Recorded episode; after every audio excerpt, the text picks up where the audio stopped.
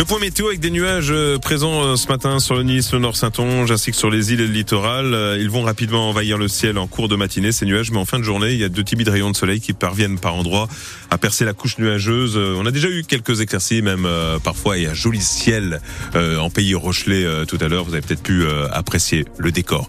Le point complet sur la météo et le relevé des températures à suivre juste après votre journal. Et on commence celui-ci, Gorka Blanco par cette course-poursuite mouvementée hier entre un voleur de voiture et les gendarmes sur les routes de l'ex-Poitou-Charentes. Oui, le malfaiteur venait de commettre un carjacking, autrement dit un vol avec violence d'une grosse cylindrée allemande hier, et il s'est échappé sur la route très vite poursuivi par les gendarmes. Fuite à grande vitesse commencée euh, du côté de Vivonne dans la Vienne et qui va passer au fil des kilomètres par la Charente et la Charente-Maritime. Manon Vautier-Cholet. Les gendarmes partent rapidement à la poursuite du voleur, mais l'homme ne se démonte pas et continue à tracer sa route. Il prend la nationale 10. Après la Vienne, il arrive en Charente, passe par Ruffec, puis Baigne, avant de rejoindre la Charente-Maritime. Les gendarmes toujours à ses trousses. L'homme finit par laisser la voiture voler du côté de Gémozac en milieu d'après-midi et ensuite il se cache et sacrément bien. Les gendarmes appellent en renfort chien et hélicoptère pour le retrouver. L'opération dure plus de 5 heures en vain. Le voleur reste introuvable et le dispositif est levé à 20h30. Alors aujourd'hui, les recherches vont reprendre, mais de manière plus classique. Les gendarmes de la Vienne vont très certainement commencer par étudier les indices retrouvés dans la voiture ou encore voir quel téléphone était présent, ont borné au moment de ce carjacking. Manon Vautier-Cholet pour cette course-poursuite un peu folle donc sur les routes de trois départements de l'ex-Poitou-Charentes. Histoire que vous retrouvez sur francebleu.fr et sur l'appli ici. À Surgère, les gendarmes charentais-maritimes n'écarte aucune piste. Il s'interroge sur la mort par arme à feu hier d'une femme âgée d'une soixantaine d'années. Euh, la victime, selon la version de son mari, aurait été blessée accidentellement par un tir alors que lui manipulait l'arme en question. Cette dame aurait ensuite succombé à ses blessures. Aucune piste écartée. Donc, euh, pour l'instant, euh, les gendarmes, en fait, commencent à peine leur vérification.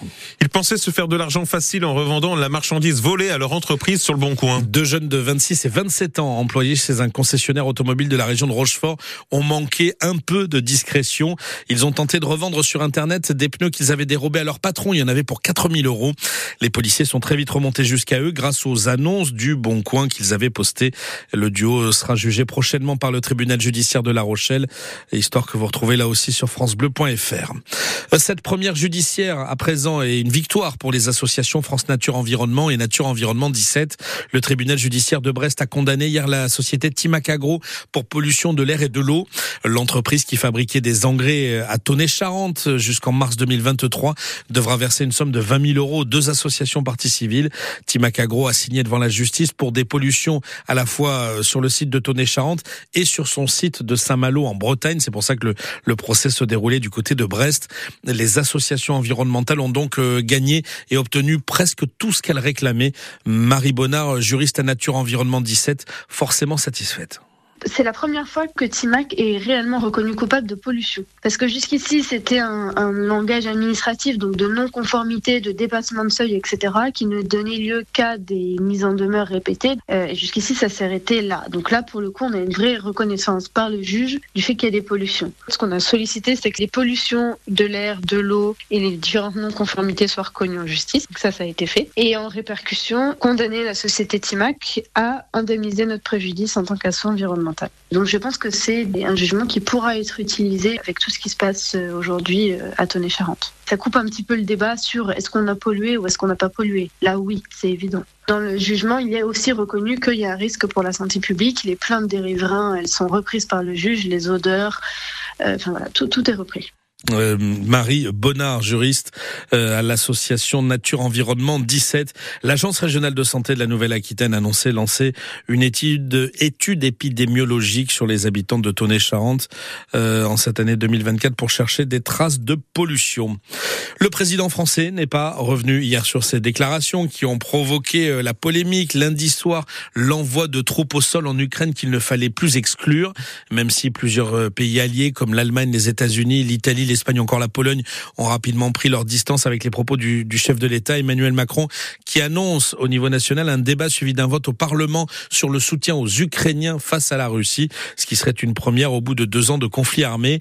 Mais pas de quoi calmer pour autant les oppositions qui ne décolèrent pas après la sortie du président de la République, Victoria Coussa. C'était le minimum à en croire le député du Rassemblement national Laurent Jacobelli. C'est la moindre des choses et je crois que c'est l'esprit de la Constitution. Un contre-feu pour le patron des LR Éric Ciotti. Bon, c'est une opération de, de, diversion. Tout le monde est euh, favorable au soutien à, à l'Ukraine. Peu de personnes sont favorables à engager notre pays sur le chemin de la guerre. Débat nécessaire pour la gauche. LFI l'avait d'ailleurs demandé par écrit dans la foulée des déclarations d'Emmanuel Macron sur les troupes au sol.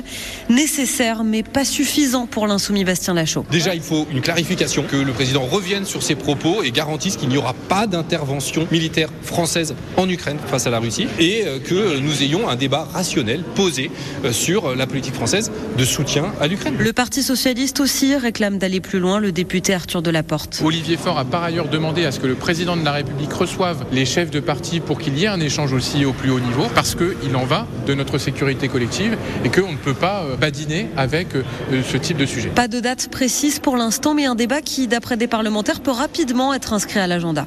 Victoria Coussa à l'Assemblée nationale. Pour France Bleu, de l'Assemblée, on passe au Sénat. Les membres de la Chambre haute se prononcent cet après-midi sur l'inscription de l'IVG dans la Constitution. Le vote est rendu très incertain, vous le savez sûrement, car la droite est majoritaire au sein de la Haute Assemblée et elle est réticente, Gérard Larcher en tête, à ce terme utilisé de droit à l'avortement et qu'a validé euh, les députés. Elle lui préfère euh, celui de liberté d'avorter dans notre pays.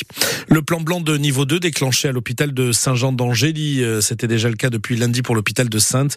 Désormais, le centre hospitalier de Saint-Jean d'Angély euh, voit tous les personnels hospitaliers, même ceux en repos ou en congé, mobilisables euh, depuis 24 heures maintenant pour faire face à l'afflux important de patients et plusieurs activités de soins sont euh, carrément déprogrammées jusqu'à nouvel ordre. En rugby, plusieurs cadres du Stade Rochelet prolongent leur aventure en jaune et noir. Oui, Grégory Aldrid, Pierre Bourgarit et Thomas Lavaux notamment, ils prolongent jusqu'en 2029. Hugo Ross, le jeune et talentueux ouvreur jusqu'en 2026. Levani Botia aussi jusqu'en 2026. Reda Wardi, euh, le pilier jusqu'en 2028. Ou encore l'international anglais Jack Noel jusqu'en 2027 et Antoine Astoy jusqu'en 2029. Liste complète de cette vague importante de prolongation du côté du Stade Rochelet sur francebleu.fr.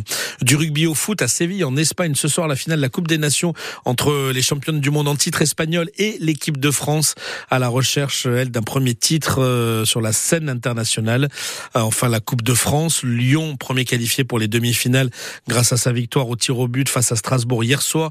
Et ce soir, le deuxième quart de finale de la Coupe entre Rouen, club de national, et Valenciennes qui évolue en Ligue 2. Le coup d'envoi sera donné à 21h.